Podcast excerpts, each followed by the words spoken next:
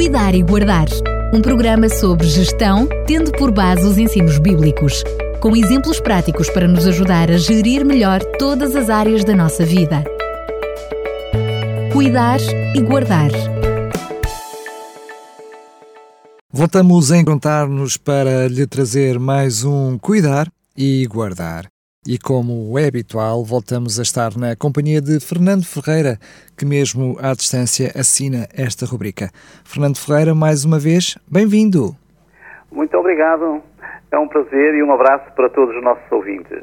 Nos últimos programas temos estado a falar sobre vários tipos de gestão e tínhamos prometido falar neste programa sobre a gestão das instituições.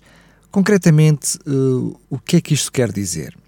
Uh, isto quer dizer que uh, nós temos que ter em mente que as instituições, por exemplo, dependem das pessoas, dependem de cada um de nós.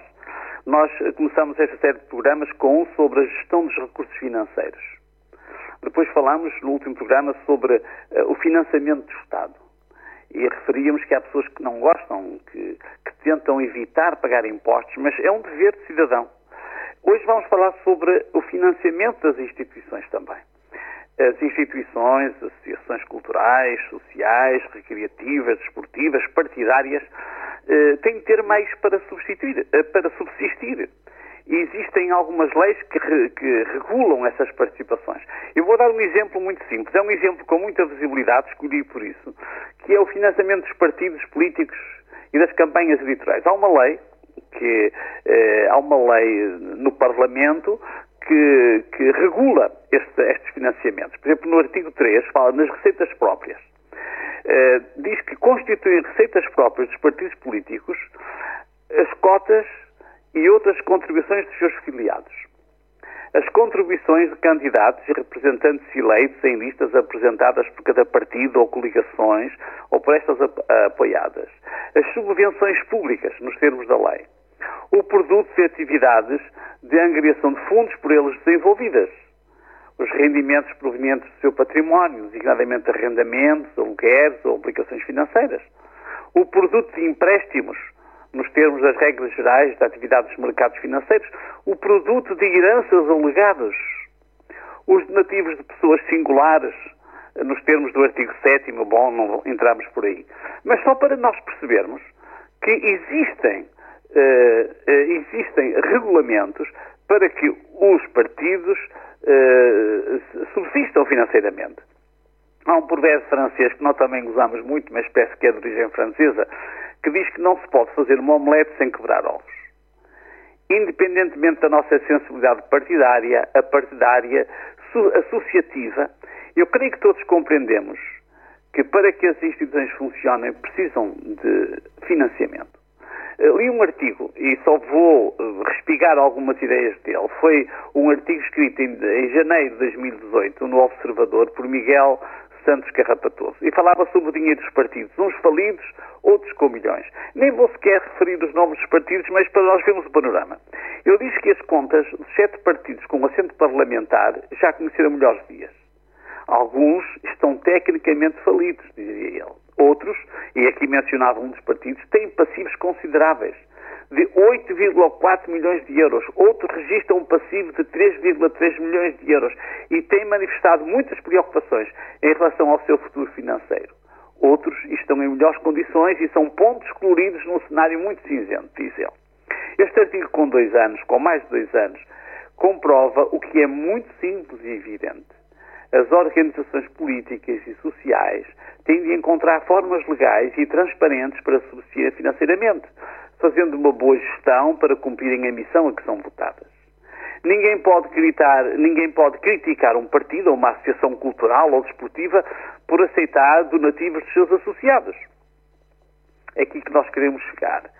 Todas as estruturas da sociedade, escolas, universidades, partidos políticos, associações culturais, sindicais, desportivas, humanitárias, religiosas, precisam de conseguir meios para se financiarem e serem capazes de suportar o seu financiamento e cumprir a missão.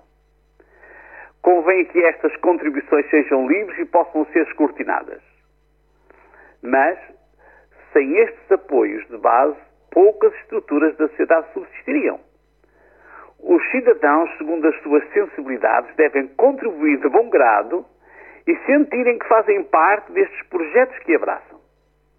Eh, eu recordo uma experiência pessoal, duas, dois em um.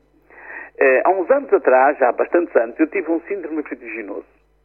Eu ia-me sair da cama de manhã e eu caía com uma violência sobre a cama eh, que era uma coisa incrível. Nunca me tinha acontecido uma coisa daquelas. Eu ia a levantar e parece que me empurrava, eu caía. Eh, até que eu estava muito lúcido, mas não sabia o que estava a passar. Liguei para, o, para a Saúde 24, os bombeiros vieram, tiveram que me buscar à cama, eu não conseguia levantar-me sequer. E então eles levaram tranquilamente ao hospital e onde eu estive durante toda a manhã para tentar recuperar, era um problema, um, um síndrome vertiginoso. Noutra ocasião, andava aqui no quintal com uma katana a cortar umas, umas silvas e umas coisas e dei um golpe num pé. Fui ao centro de saúde, sangrava bastante, eles nem me puseram a mão, chamaram os bombeiros. O cuidado do bombeiro que me assistiu foi admirável, fiquei impressionado. Uh, no centro de saúde nem sequer me tocaram, disseram isto tem que ir para o hospital. O bombeiro fez questão de, de ver como estava, de, de tratar a hemorragia, de, de, uh, de imobilizar, de certa maneira, o pé e levou-me ao hospital. E eu pensei, estes homens são fantásticos. Eu tenho o dever de apoiar estas pessoas. Já na primeira, na primeiro episódio daquele síndrome vertiginoso eu tinha pensado nisso porque fiquei muito satisfeito com a atitude e com, e com o trabalho dos bombeiros. Agora eu fui, ao, fui aos bombeiros, que é aqui, muito próximos, sou aqui da Zona do Norte, bombeiros da Aguda. Eu fui lá e disse, eu quero ser sócio. E cada ano, quando são duas vezes no ano que vem aqui alguém fazer a cobrança, é com muita satisfação que eu contribuo porque eu percebo que eles têm um trabalho incrível. E há pessoas que podem pensar, mas os bombeiros, o que é que é de contribuir? Nós temos, a, temos, a, temos o dever de contribuir para estas associações. As associações de apoio social, por exemplo, a ADRA, eu durante muitos anos, desde criança, e estou com 60 anos, desde criança participei numa campanha anual de recolha de fundos. Ainda esta instituição não era designada como ADRA, mas tinha estas funções. Havia pessoas que contribuíam muito bem, com alegria, outras reagiam com alguma diferença. E, mas era um trabalho que me dava um prazer imenso. Quando chegava essa, essa recolha de fundos, era por volta do mês de abril, era com gozo desde criança. recordo uma ocasião que estava, estive doente toda a semana, era criança, tinha 8, 9 anos. Uh, eu estive doente toda a semana, mas no, no, no, no, fim de semana, no domingo, que era para fazer a recolha, eu quis ir. E minha mãe a dizer para eu não ir, eu quis ir, porque eu realmente sentia muito prazer em fazer esta recolha. Nós assistimos a recolhas do Banco Alimentar, da Liga Portuguesa contra o Cancro, da ADA, como digo.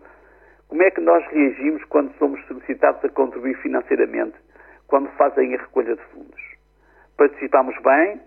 Uh, gostamos de participar, ou como voluntários? Ou fingimos que não, que não vemos os voluntários e ensaiamos uma fuga? Muitas pessoas fazem isto, às vezes também pela pressa, é verdade. Conclusões. Há um princípio cósmico inalienável que é transversal a todos os seres e a todas as instituições. É, é um texto do apóstolo Paulo, de Romanos 14, 7, que diz: Nenhum de nós vive para si mesmo. Paulo aplicou este princípio a uma esfera estritamente espiritual. Mas na vida, no dia a dia, esta realidade confirma-se: ninguém vive para si. O sol não retém a luz e o calor para si.